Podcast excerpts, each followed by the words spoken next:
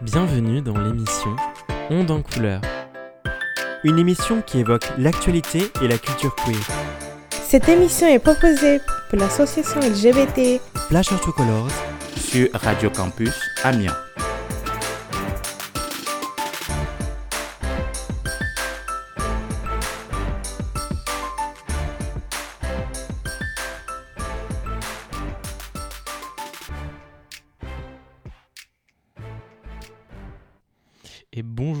Et à tous et bienvenue sur l'émission Onde en couleur. Aujourd'hui dans ce nouvel épisode on va traiter le sujet des marches des fiertés. En effet on est en juin et c'est le mois des fiertés. Et aussi à l'occasion du samedi 1er juillet qui du coup sera la cinquième marche des fiertés d'Amiens. Aujourd'hui on accueille Maxime, Tim et Martial de l'association Flash or True Colors pour évoquer ce sujet-là. Je vous laisse vous présenter. Donc euh, bonjour à tous, moi je suis Maxime, donc je suis trésorier pour l'association Flash Colors. Timothée, administrateur de l'association Flash Colors. Martial, coprésident de l'association Flash of Colors. Et bien pour commencer ce sujet, euh, je vous propose qu'on aille dans l'ordre chronologique. Euh, on le sait euh, tous les quatre ici, les marches des fiertés découlent des émeutes de Stonewall. Est-ce que vous voudriez nous en dire plus? Alors, ce qu'il faut voir aussi, c'est que euh, souvent on voit les émeutes de Stonewall comme un point de départ. C'est le point de départ des, des mouvements LGBT modernes. Il y en a eu d'autres avant. Mais qu'est-ce qui distingue, la chose qui distingue vraiment en fait les émeutes de Stonewall, c'est la capacité que euh, la communauté LGBT a eu à tenir tête aux, euh, euh, aux autorités. En fait, il faut se replonger un petit peu dans un New York du fin des années 60.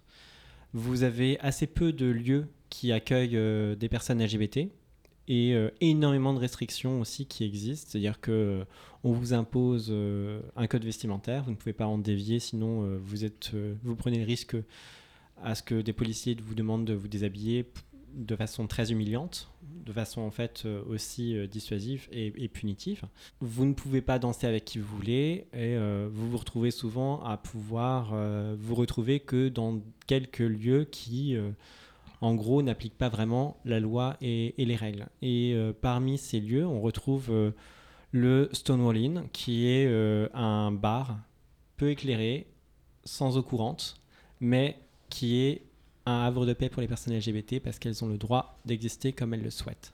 Et il s'avère que le 28 juin 1969, vous avez une descente comme, il y en a beaucoup de la police dans le Stonewall Inn et euh, ils commencent à embarquer les gens et à les mettre dans les fourgons pour euh, les emmener au commissariat. Et là, les personnes LGBT ne se laissent pas faire et commencent à se rebeller. C'est quelque chose qui a euh, quand même duré assez longtemps, suffisamment longtemps pour que euh, bah, les personnes du quartier ont, été alertées. Certains ont pu rejoindre, ces émeutes parce que ce qu'il faut voir, c'est que c'est localisé dans le village, qui est donc un quartier qui était beaucoup, euh, beaucoup peuplé de, personnes LGBT.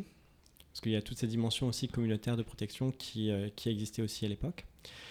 Et euh, ils ont réussi à tenir tête à la police. Ils ont réussi à défendre leur lieu. Et ça, euh, c'est une réalité en fait qui a duré plusieurs jours et qui a eu des, des impacts majeurs politiques pour la communauté LGBT de New York, des États-Unis et au final du monde entier. Parce que euh, dans les deux semaines qui ont suivi les émeutes de Stonewall, s'est organisé le Front de Libération Homosexuelle aux États-Unis, qui euh, a préparé la première marche des fiertés en 1970. Et donc cette marche des fiertés, elle avait pour but hein, donc de, commémorer en fait les émeutes de Stonewall. Et c'est aujourd'hui finalement le but de toutes les marches des fiertés dans le monde. Donc euh, environ au mois de juin. C'est pour ça qu'on va retrouver les marches des fiertés sur ces dates-là. Et donc nous en Europe, hein, quand est euh, notre première marche des fiertés? Quand est-ce que ça s'est passé? Il y a toute cette dimension justement commémorative qui est importante, qui est pas nécessairement la même d'ailleurs euh, selon, selon les pays, selon les cultures, selon les continents. La première en, Europe, bah, c'est à Münster en Allemagne en 1972. La première en France, ce sera à Paris en 1977. Donc presque dix ans après les émeutes de Stonewall, presque dix ans après les, mouvements, euh, les mouvements LGBT qui ont émergé aux États-Unis. Et donc nous, euh, à Amiens, quand est-ce que s'est déroulée la première marche des fiertés? Alors, nous, euh, à Amiens, en fait, euh, la première marche des fiertés s'est déroulée en 2019, soit les 50 ans des émeutes de Stonewall. Et, et donc ça a été vraiment pensé, comment dire, la première marche, elle a eu lieu parce que vous vous êtes dit c'est les 50 ans, il faut qu'on marque le coup, ou est-ce que c'était un projet qui était déjà monté depuis longtemps, et pourquoi il n'y en a pas eu avant? Alors, il y a eu des tentatives hein, euh, de mettre en place une marge des fiertés avant. Et euh, en fait, euh, moi, j'avoue que j'ai commencé à travailler sur, sur le projet de, de marge des fiertés en septembre-octobre 2018. Euh, Enfin, en essayant de comprendre aussi bah, comment est-ce qu'on met en, place une marche aussi. Enfin, un événement aussi important, quoi. Euh, et j'ai pris appui sur bah, des contacts dans le monde culturel, dans le monde événementiel, pour comprendre comment est-ce qu'on peut faire ça. Là-dessus, on a été euh, rejoint au fur et à mesure aussi par les, par les associations qui ont fondé, euh, enfin qui ont qui, qui, qui consultaient le collectif auquel on appartenait. J'avais eu l'occasion de rencontrer la municipalité, fixer une date. Euh, J'ai entre autres été rejoint sur le projet par une personne exceptionnelle qui est Marie Souza, qui est une personne qui s'est énormément battue aussi pour la mise en place de la marche des fiertés de, de 2010. Et donc du coup, euh, la marche des fiertés, tu t'attendais à voir combien de personnes? Très très bonne question. Parce Toi, que euh, honnêtement, combien tu voyais à peu près? Alors, initialement, on avait euh, pensé euh, tout ce qui est de l'ordre de la marche des fiertés. On s'est dit, bon, on va avoir 500 personnes, ça va un petit peu amener du monde. Et au final, ben, en fait, non, on a fait une erreur de calcul parce qu'on était 2500 personnes. Et donc, on s'est dit, bon, bah, de toute évidence, cet événement répond à un besoin. On était hyper content aussi de voir que il y a eu quand même euh, le public qui était au rendez-vous, les personnes qui avaient aussi des volontés, revendicatives, une marge de fierté qui était, euh, enfin c'était pas énorme, hein, euh, on a marché euh, à peu près un kilomètre de la gare à la maison de la culture, à travers le centre-ville, mais je vous laisse imaginer en fait la zone piétonne d'Amiens bondée de gens avec énormément, énormément de couleurs, des ballons, du confetti, enfin c'était super. Ouais, je vois, ça a, dû, euh, ça a dû aussi provoquer un petit peu des émotions, je pense, pour des gens qui attendaient ça depuis longtemps. Et, et aussi, euh, depuis. Alors, euh, l'an dernier, on a vu aussi deux marches des fiertés émerger sur le territoire en plus. Parce qu'on a la marche des fiertés d'Arras qui a fêté ses 10 ans cette année. Mais l'an dernier, on a vu la marche des fiertés de Saint-Quentin organisée par Fier et Queer. Et la marche des fiertés de Compiègne organisée par Clin d'œil LGBTQI, qui ont émergé. Et justement, je crois que Maxime, toi, tu t'es rendu cette année à la marche des fiertés de Compiègne, donc qui était la deuxième. Est-ce que tu veux nous donner un petit peu ton ressenti? Je crois qu'en plus, c'était ta première marche. Oui, alors effectivement, c'était ma première marche. Il faut savoir que euh, moi, avant, euh, avant cette marche-là, je, je me suis toujours un peu posé la question de, du pourquoi, euh, pourquoi faire une marche des fiertés? C'est pas quelque chose qui, moi, me semblait me correspondre à ce moment-là, ou en tout cas que je ne comprenais pas.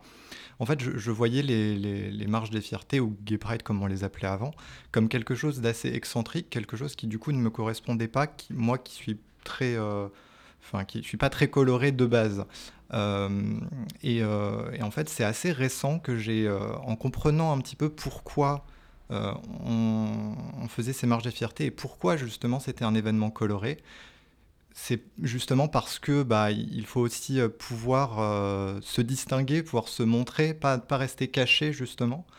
Et, euh, et c'est à ce moment-là où je me suis dit, bah oui, effectivement, tu es peut-être pas, euh, tu es peut-être pas coloré de manière générale, mais il y, a- il y a un réel besoin. C'est si les gens sont aussi se, se font, font en sorte d'être aussi Visible peut-être? Oui, visibles, euh, c'est justement parce que il faut l'être, parce que sinon, bah, on est complètement justement invisibilisé et euh, ça fait de nous, bah, enfin, on, on comprend pas du tout pourquoi on est comme on est et, ça fait en sorte que les, gens ne nous reconnaissent pas finalement. Et du coup, c'est pour ça que j'ai ressenti le besoin cette année, après avoir euh, fait toute cette démarche moi-même, dans, ma propre conscience, que je me suis dit, en fait, je fais partie de cette communauté, il faut aussi que je me batte pour les droits qu'on est censé avoir, toutes et tous.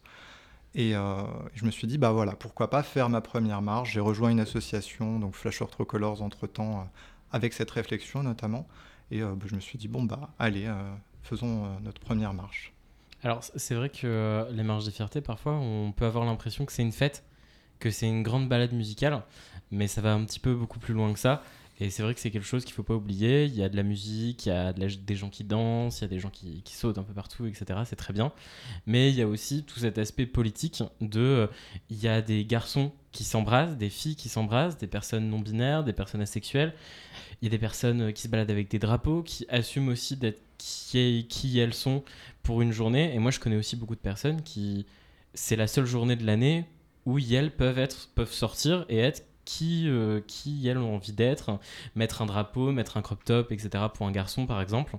Et c'est aussi une journée qui est, importante dans l'expression de soi, je pense. Alors moi, je- j'avoue que pour cette journée, je l'avais un peu moins fait parce que euh, bah, justement, c'était ma première, je ne savais pas trop encore comment ça allait se passer, mais c'est quelque chose que j'ai énormément ressenti en étant à l'intérieur. C'est-à-dire que quand je me balade tous les jours dans la rue, j'ai pas du tout l'impression de pouvoir être qui j'ai envie d'être. Même si, euh, bon, moi, de manière générale, j'ai pas forcément envie d'être très visible, donc ça me pose pas de problème. Mais euh, pen- pendant cette marche des fiertés, du coup, à Compiègne, j'ai vraiment ressenti un, sentiment de bah je peux vraiment faire les choses que j'ai envie, euh, même si elles sont pas forcément très extravagantes, elles sont enfin je peux les faire, je peux vraiment m'exprimer. Hmm. En fait, il y a toute une dimension politique qui est importante à comprendre et euh, qui est souvent euh, l'objet de commentaires. C'est-à-dire que pourquoi, par exemple, pas de marche euh, pour des personnes hétérosexuelles cisgenres? C'est justement ça. C'est-à-dire que dans le système et dans le contexte sociétal dans lequel on est, il y a une norme qui existe. Une norme qui est calquée en fait sur justement l'hétérosexualité et les personnes cisgenres. Et les marches de fierté, c'est une interpellation du public et des pouvoirs politiques aussi sur oui, certes, ça existe, mais il y a d'autres déclinaisons en fait de l'existence humaine qui existent aussi, et en l'occurrence c'est nous. Et donc, euh, pour ponctuer un petit peu cet épisode, on vous propose d'écouter une musique qui s'appelle Proud. En fait, c'est euh, une chanson qui, euh, qui évoque la notion de la fierté d'un point de vue beaucoup plus large, c'est-à-dire que euh, ça évoque aussi tout ce qui est de l'ordre de la fierté, par exemple des personnes noires, etc. C'est quelle est l'importance aussi d'être fier de qui on est, de sortir de l'ombre et justement d'avancer publiquement. Eh ben, on y va.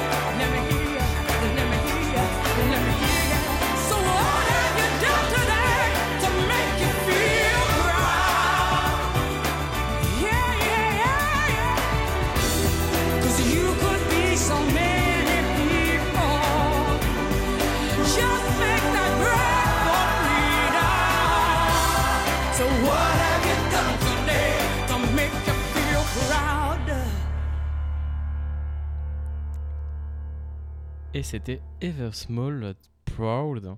Et donc c'est une musique qui rappelle aussi la notion de fierté. La chanteuse le dit bien. What have you done today to make you feel proud? Donc qu'est-ce que vous avez fait aujourd'hui pour vous rendre fier?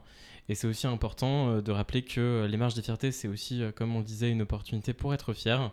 Il ne faut pas aussi louper d'autres opportunités et être fier toute l'année. Sur une autre thématique, on a parlé jusque-là de l'Europe et des États-Unis. Est-ce que euh, dans d'autres continents, notamment euh, peut-être euh, plus compliqués au niveau des droits de l'homme, est-ce qu'il y a eu d'autres marches Je pense par exemple à l'Afrique? Oui, exactement. la première marche en Afrique a eu lieu en 1990, en Afrique du Sud. Voilà.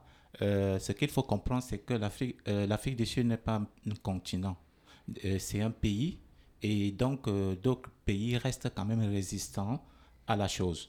Je prends l'exemple du Cameroun qui, qui a fait, euh, ça fait le mois de juin étant le mois de fierté, marche de fierté, l'ambassadeur pour les droits des personnes LGBT a demandé l'audience au président de la République, au ministre des Relations extérieures, et qui ont carrément refusé de le recevoir, comme quoi euh, ils sont fermes euh, et ils disent non à la promotion, comme ils disent, à la promotion de l'homosexualité au Cameroun. D'ailleurs, euh, le journal paru euh, le 21 juin, euh, intitulé euh, La nouvelle expression, et le journal Mutation, en gros titre, vous voyez apparaître euh, non à la promotion de l'homosexualité au Cameroun. Donc vous voyez comment euh, certains pays restent fermes à la chose et donc euh, la difficulté à pouvoir faire euh, la marche de fierté existe quand même. Si déjà on n'accepte pas la chose, c'est la marche de fierté qui reste euh, quasi impossible. Et donc toi, tu as eu l'opportunité justement de, de faire une marche des fiertés récemment, de faire ta première marche des fiertés. Alors c'est vrai que Maxime, lui, a été à Compiègne sur une marche des fiertés qui est relativement petite, 500 personnes. Toi, tu as commencé par une marche des fiertés à Lille avec 20 000 personnes. Qu'est-ce que tu en as pensé et qu'est-ce que tu imaginais que c'était et qu'est-ce que maintenant tu as appris? Alors, il faut savoir que le, ma participation à la marche de fierté de Lille, c'était euh, euh, la réponse à beaucoup de questions. Comment ça se passe? Qu'est-ce qui se passe exactement? Parce que quand nous, euh, on voyait dans nos médias, on, montrait beaucoup plus l'image des, gens qui se mettaient nus en journée, qui faisaient n'importe quoi. Bah, c'est pas ce que j'ai observé. Donc, pour essayer de faire la barrière à certaines choses comme les marches de fierté euh, et promouvoir les droits des personnes LGBT dans notre pays, on essaye de, de, de- donner une image négative de la chose au point où euh, la partie où on vous montrera la marche de fierté, c'est des gens qui, qui sont nus, qui montrent euh, n'importe quoi. Et c'est pas ce que j'ai observé. Et je, je- j'ai participé, j'étais, euh, j'avais des yeux ouverts, j'avais l'esprit ouvert, je voulais voir si réellement c'est ce qu'on m'avait raconté. C'est le contraire. Les gens, ils sont là pour leur visibilité, pour dire non, on existe, pour dire euh, c'est le mois de fierté. Euh, voilà, et la chose se passe très bien. D'ailleurs, j'ai tenu la banderole. J'ai tenu la banderole comme pour dire euh, euh, je vais réellement voir comment ça se passe. Et voilà pourquoi je, je dis euh, il y a beaucoup de travail à faire par rapport à ce que je savais. La, chose est différente. C'est un mois de fierté et les gens ils sont fiers de manifester et de montrer qu'ils sont ce qu'ils sont et on doit leur donner une place dans la société. Et alors, je rebondis sur un autre sujet. Euh, Peut-être qu'il y en a un d'entre vous qui voudra donner son avis. Euh, moi, j'ai beaucoup suivi la Pride des banlieues qui a eu lieu et qui est présente aussi pour donner en fait de la visibilité aux personnes LGBT racisées. Qu'est-ce que vous en pensez? Je pense que en fait c'est euh, c'est dans la même lignée que pourquoi est-ce qu'il y a une marche à Amiens alors qu'il y en a une à Lille et à Paris? Pourquoi est-ce qu'il y a une marche à Saint-Quentin et à Compiègne alors qu'il y en a une à Amiens? C'est-à-dire que ce qu'il faut comprendre, c'est que les problématiques politiques et sociales sont pas les mêmes selon les territoires, sont pas les mêmes selon les populations. Et donc par conséquent, euh, la réponse euh, aux attentes du système vont pas être les mêmes non plus. La dénonciation euh, des réalités discriminatoires seront pas les mêmes non plus. Il faut voir aussi une réalité, c'est que on parlait au début de l'émission des émeutes de Stonewall. le Stonewall Inn, c'était un endroit qui accueillait les personnes homosexuelles américaines, blanches et noires, parce qu'elles étaient discriminées et marginalisées dans les deux cas. Euh, ce qu'on a pu voir aussi dans, dans la continuité des mouvements, euh, des mouvements de lutte en fait euh, LGBT, c'est que certaines populations étaient mises de côté. Entre autres, par exemple, les personnes noires ou latinos et euh, les personnes transidentitaires qui étaient aussi euh, mises de côté euh, sur, sur- sur les débuts et qui ont dû se battre en fait pour leur place dans ce qu'on appelle communément la communauté LGBTQIA+. Et la réalité, enfin cette réalité plutôt, existe aussi en France. Elle existe aussi en France sur, bah, euh, on n'a pas le même poids à devoir parler de son homosexualité ou de sa transidentité si on est une personne blanche ou si on est par exemple une personne euh, d'origine maghrébine avec euh, potentiellement en plus des connotations culturelles et religieuses. Enfin, c'est pas la même chose. Et donc c'est important aussi qu'il y ait cette pluralité de propositions sur les territoires pour que la pluralité des questions puisse être réellement adressée. Et bien justement, donc, euh, pour parler de, fierté et pour parler aussi euh, d'artistes français, on vous propose d'écouter Ta Reine de Angèle.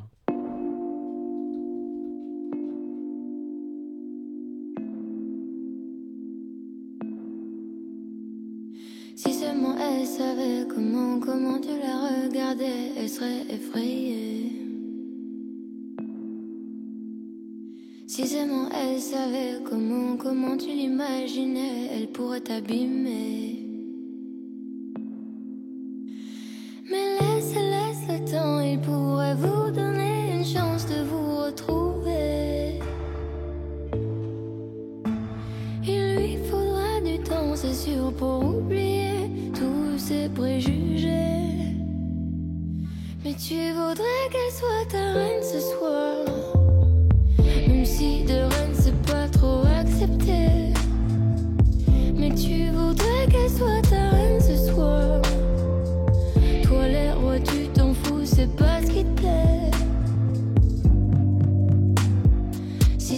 Elle savait comment, comment tu l'envisageais, même si t'es une fille.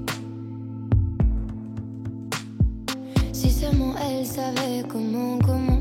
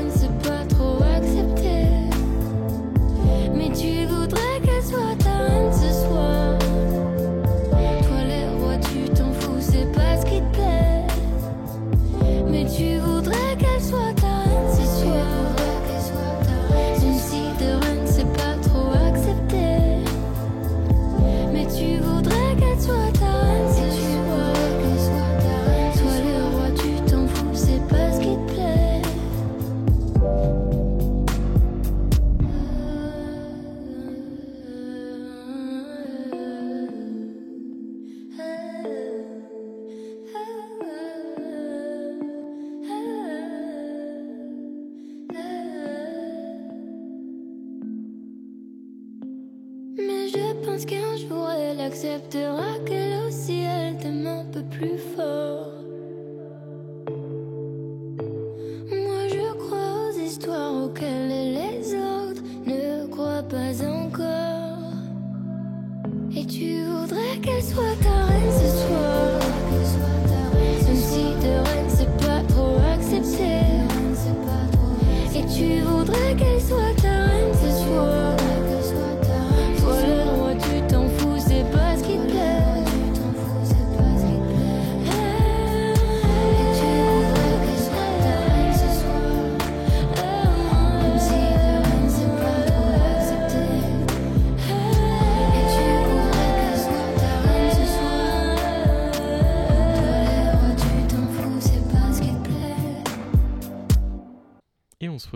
cette musique.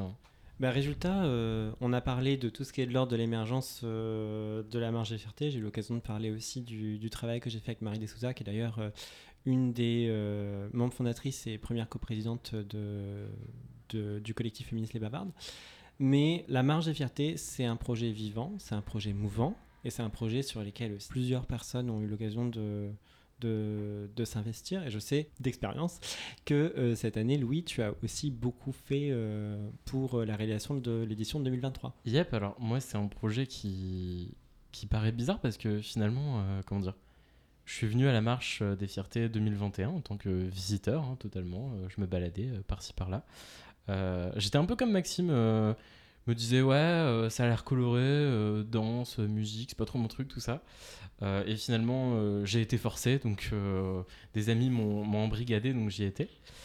Et comment dire, et c'était bon, c'était pas comment dire c'est pas c'est toujours pas mon genre de truc on va dire mais par contre c'était sympa et j'ai vu beaucoup la dimension politique comment dire qui était présente et donc en alors j'ai rejoint l'association ensuite euh, Flash True Colors alors pas dans le but d'organiser la marche mais c'est vrai qu'au fur et à mesure euh, en 2022 j'ai pu euh, aussi prendre part à l'organisation euh, sur la marche des fiertés et donc j'ai vu un petit peu aussi l'envers du décor, Euh, le fait que euh, ça a l'air d'être une grande fête avec un tout petit peu de musique, une petite buvette et puis c'est tout. Mais en fait euh, c'est une organisation quand même qui prend euh, plusieurs mois, voire euh, bah, en fait un an. hein. C'est pour ça qu'on n'en fait pas tous les jours non plus. Et, euh, et donc cette année, ouais, j'ai pu prendre part à l'organisation complète euh, vraiment de la marche.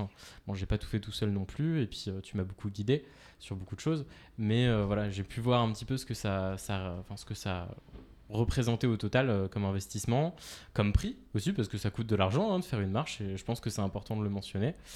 Et, et puis j'ai aussi pu voir l'importance quand on organise une marche du réseau associatif finalement, du réseau euh, syndical, etc. Savoir euh, qui joindre, à quel moment. Euh, je pense à la CGT, à la CFDT, à l'UNEF cette année qui nous fait aussi un geste de solidarité. Et puis je pense aussi bon, à la ville d'Amiens qui nous aide sur l'appui logistique, sur l'appui financier. Mais voilà, c'est très important et c'est cultiver un réseau de partenaires, etc. Donc c'était très intéressant, puis c'est très instructif aussi. hein. C'est une manière aussi d'apprendre comment on fait des choses. Il y a tout un aspect graphisme, communication, il faut mettre ça en ligne. Donc euh, c'est vraiment une grosse montée en compétences. Toujours, quand on construit un projet en fait euh, de A à Z, c'est aussi ça. C'est euh, on, se retrouve à, à faire face à beaucoup de questions sur des domaines qui n'ont rien à voir, des domaines financiers, des domaines de communication, des domaines de logistique. Et puis c'est aussi voilà euh, des partenaires, des partenaires à qui on veut euh, donner l'opportunité d'être visible. Enfin, je pense à des à des à des associations qui ont des combats très très nobles comme euh, par exemple Amnesty International ou Famille au Grand Cœur, qui est une association quand même de personnes migrantes LGBT qui aident d'au- d'autres personnes qui, qui passent par, par toute la procédure de demande d'asile, qui est aussi une question qui, pour notre association, reste très très importante. Et il y a toute cette dimension de comment est-ce qu'on arrive à orchestrer quelque chose en cœur pour donner l'opportunité à différentes voix de s'élever dans le cadre d'une journée, pour parler de, euh, en fait, des épreuves auxquelles elles font face euh, les 364 autres jours de l'année et euh, comment on arrive à se retrouver cette journée-là en particulier pour réussir à véhiculer un message commun, un message de tolérance, un message qui permet aussi de donner la place à tout le monde. C'est ça, et puis comment dire, c'est pas facile euh, quand on organise un événement pareil de représenter toutes les communautés, de faire en sorte que tout le monde est présent, que tous les droits sont défendus. Euh, et cette année, je suis plutôt content de ce qu'on a réussi à faire parce que euh, on a quand même une représentation de la communauté LGBT qui, est clairement là. On a aussi une représentation des associations féministes sur Amiens qui sont actives. On a une représentation des associations qui luttent pour, pour la santé des personnes et qui font de la réduction des risques. On a aussi euh, tous les syndicats qui font un travail euh, bah, au niveau du travail justement et du contexte professionnel.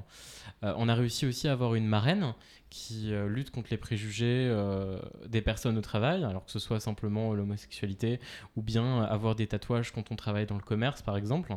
Et donc ça, ça nous permet aussi d'avoir une proposition assez globale qui est intéressante. Et l'idée c'est que tout le monde puisse un peu s'y retrouver, puisse un petit peu, comment dire, exprimer ses combats. Et donc euh, c'est très intéressant, mais du coup c'est pas facile à tout faire vivre ensemble. Non, mais il y a aussi, alors le deuxième aspect qu'on a évoqué aussi euh, de ce que sont les marges des fiertés, c'est euh, c'est aussi la dimension de la célébration. C'est-à-dire que euh, il y a aussi une dimension de victoire, mine de rien, euh, dans euh, les marges des fiertés, parce que euh, c'est une célébration de l'héritage des luttes antérieures. Donc il faut voir aussi que euh, nous sommes actuellement en 2023 avec beaucoup plus de droits que les personnes qui ont marché pour la première fois en 1970. Et ça aussi, c'est important, je pense, dans les marches des fiertés. La question de rendre hommage aux personnes qui sont venues avant nous, aux personnes qui ont lutté avant nous, aux personnes qui nous ont obtenu les droits que nous avons actuellement ou que nous avons eu même de naissance, parce que justement, elles et eux ont, fait des sacrifices. Et euh, j'évoquais euh, euh, la question, par exemple, de, euh, des tensions qu'il pouvait y avoir au sein des communautés LGBT au début des, des marches de fierté. Je pense, euh, je me souviens avoir vu un discours de euh, Sylvia Rivera qui dénonçait, par exemple, la question de la discrimination sur base raciale et de la discrimination des personnes transidentitaires. Et il faut voir que bah, euh, actuellement, on a, euh, on a aussi euh, des associations trans qui sont représentées sur, sur notre de fierté, depuis le début d'ailleurs des marges de fierté d'Amiens.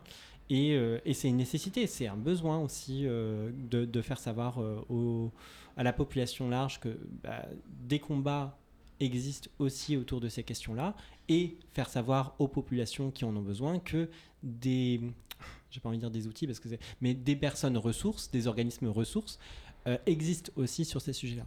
Hmm. C'est un combat, je pense. En fait, il faut voir euh, les marges des fiertés comme quelque chose de dynamique, comme quelque chose qui fait re- reculer en fait le statu quo. On avance, où on fait plus de place aux gens. Euh, au début des marches des fiertés, on était peut-être sur quelque chose qui, euh, qui parlait beaucoup de la question de l'homosexualité. Mais, euh, mais il faut pas oublier que bah, y a aussi des personnes bi, il y a des- aussi des personnes pan, il y a aussi des personnes trans, il y a aussi des personnes des, personnes noires, il y a aussi des personnes en situation de handicap. On l'a entendu par exemple dans une prise de parole à la, à marche de Lille. En fait, euh, les, prides, les marches, c'est euh, une volonté des populations marginalisées d'aller en avant, pas nécessairement pour elles, mais pour l'intégralité de la société. C'est-à-dire que prendre en- enfin comment avoir de la considération pour tout le monde, c'est aussi savoir avoir une, euh, une société diverse, une société multiple, une société à l'image de la réalité de ce que c'est que l'expérience humaine. Euh, c'est vrai que moi, par exemple, euh, je ne fais pas uniquement partie de la communauté gay dans tout le sigle LGBTQIA+. Et euh, ce que disait Timothée par rapport euh, aux discriminations, même à l'intérieur de la communauté, c'est quelque chose que j'ai déjà vécu et qui, euh, bah, du coup, a été quelque chose qui m'a fait très plaisir lors de ma première marche à Compiègne. C'est-à-dire que on voit qu'il y a vraiment une diversité. C'est plus comme je le disais tout à l'heure, uniquement une gay pride. C'est vraiment donc une pride, une marche des fiertés pour toutes les communautés. Et on voit cette réelle tentative maintenant de, s'unir et de dire, bah, finalement, ce qui sont nos différences à toutes et à tous, bah, c'est ça qui nous renforce et ça, c'est ça qui crée la communauté. C'est pas euh, une identification en tant que gay ou lesbienne ou bi. Ou... Non, c'est notre diversité finalement qui fait notre identité euh, dans ce combat. Et c'est assez important à mon sens que, euh, comment dire, pas nécessairement tout le temps et on a chacun nos combats, mais qu'on arrive à s'allier toutes et tous sur un moment dans l'année, alors euh, sur d'autres aussi, hein, euh, pour justement porter ses combats, porter ses voix, ça me paraît aussi important. Et euh, on arrive à, faire preuve de solidarité les uns envers les autres. Et c'est plutôt cool. Moi, pour le coup, pour revenir aussi sur, comment dire, sur l'organisation de la marche, c'est vrai que je disais que ça, fait bizarre en fait de passer d'un événement auquel on vient en tant que public. Parce que la marche d'Amiens, finalement, alors cette année, je pense qu'on on aura, en tout cas l'an dernier, on a eu 3000 personnes environ. Euh, et c'est vrai qu'il y a 3000 personnes, mais au final, combien de personnes l'organisent euh, euh, en tant que bénévole? Combien de personnes sont là pour lutter? Et moi, il y a toujours un truc qui m'étonne aux marches des fiertés, c'est qu'on voit énormément de monde, énormément de jeunes aussi. hein. et comment dire, on voit pas tant ces personnes dans les associations, dans les milieux militants. Euh, alors c'est aussi peut-être quelque chose qui vient du fait que voilà c'est le moment où les gens respirent et euh, tout le monde n'a pas la même force militante, tout le monde n'a pas la même envie hein, de, lutter. Mais c'est toujours quelque chose qui m'étonne et peut-être qu'aujourd'hui euh, une des personnes qui nous écoute sera la prochaine qui organisera une Pride à Amiens. Moi c'est ce que je souhaite. Je pense aussi qu'on n'a pas tous la même façon de, de militer, la même façon de penser le militantisme. Et c'est aussi quelque chose sur lequel je pense les personnes qui nous écoutent devraient, euh, devraient prendre un moment pour méditer. C'est-à-dire que euh, souvent, on fait des constats sur la question de la discrimination dans la société, on se dit euh, ça devrait être autrement, etc. etc. C'est bien de, de réfléchir aussi à ces choses-là, mais il est important aussi de passer à une phase où on exprime ces choses-là. On agit en fait et on va construire quelque chose pour dénoncer euh, une réalité, un, constat en fait de, marginalisation, de discrimination sociétale. Quelque chose qui soit à notre image. Et je pense que c'est ça aussi, les marges des fiertés. C'est quelque chose qui est à l'image de la communauté LGBT, une communauté qui n'est pas monolithique, une, communauté qui est profondément diverse, profondément, euh, enfin, qui, représente les variables. Eh bien, merci beaucoup à vous trois. Et bien, pour se laisser, je vous propose qu'on écoute Take Me to Church de Osier. My lover's got humor. She's the giggle at a funeral. Knows everybody's disapproval. I should have worshipped her sooner.